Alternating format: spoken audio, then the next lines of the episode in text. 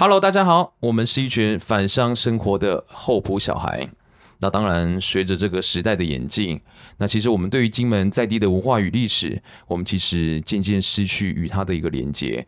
所以，我们一群好朋友、好伙伴们呢，我们其实想要来做一个实验作品，那就是用 Podcast，那要来整理这个四集的一个播客的一个节目。那其实主要就是想要来记录，就是我们这个后埔以前这个重要商业场域的一个故事。那我是在这个团队里面担任这个主持人以及主要的这个声音的一个提供者。那当然，我们还有很多团队的成员啊。那我们就一一的请他们来介绍喽。那博伟跟大家 say 个 hello 啦。嗨，我是博伟。那我在这个团队里面主要负责算是技术的部分，就是要帮大家录音，然后把东西成品制作出来上架上去。OK，那接下来易阳。嗨，大家好，我是易阳，我主要负责我们团队里面的企划部分。那希望可以把整个故事的内容，整个我们每一集的内容都可以做到最好。那果子呢？嗨，大家好，我是果子，我是主要负责这次的形象部分。OK，那最后是我们最漂亮的雨婷。对啊，你把果子放在哪里？等一下，没关系啊等一下，等一下，为什么要去那个？OK，好，好了，好，那雨婷这边就重新来哦。好，那最后是我们的雨婷。嗨，大家好，我是雨婷。我的工作主要是大家剩下来不做的工作。哈，是这样子吗？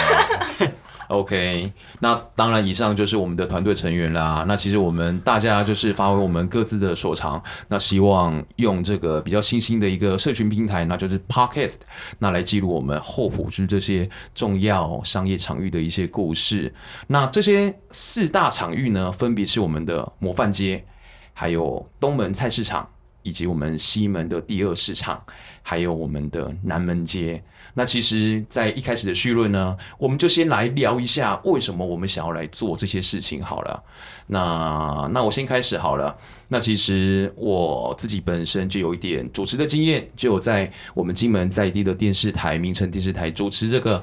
金门故事岛，那其实呢，我自己为什么也会想要来参与，就是这个团队，就是我觉得从小我们在我们自己的家乡长大，那我也是在后埔这边就是出生的，但是呢，其实对于这个地方的一个了解真的超有限。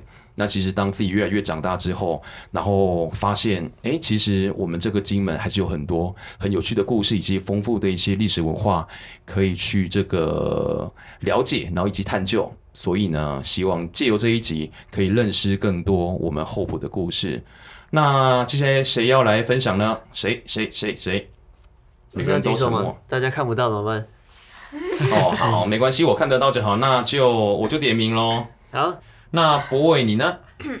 我的话主要是因为其实我以前本来是有做录音相关的工作，嗯，对，然后回来之后，回来金门一直很想要做，就最近越来越多人在做 podcast，所以一直很想要做就是 podcast 节目，可是都不知道要做什么，所以那也是后来就发现我们常回来这些人回来之后，常常聊天，那聊聊聊会觉得我们很喜欢这个地方，可是都不知道这个地方的故事，所以就刚好有这个机会，就想说那就试试看，我们就可以借由我们去寻找这个故事的过程，然后把它制作成一个 podcast 的节目，大概是这样子。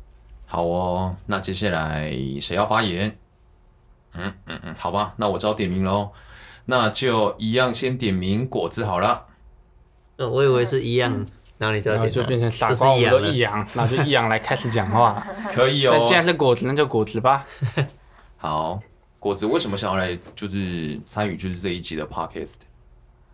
因为博伟博伟邀约我，好，OK 哦，好，所以就是博伟的邀约，嗯就是还蛮简单的一个原因就对了。对，但就很希望可以为自己的小岛能够做些什么事情。嗯就可能我跟大家比较不太相同，是我不是在金门岛上成长的嗯小孩，但是因为爸爸妈妈都是金门人，所以他们也会把金门的生活习惯带到台湾岛上去生活，所以我也会在当中显得跟大家有些不太一样。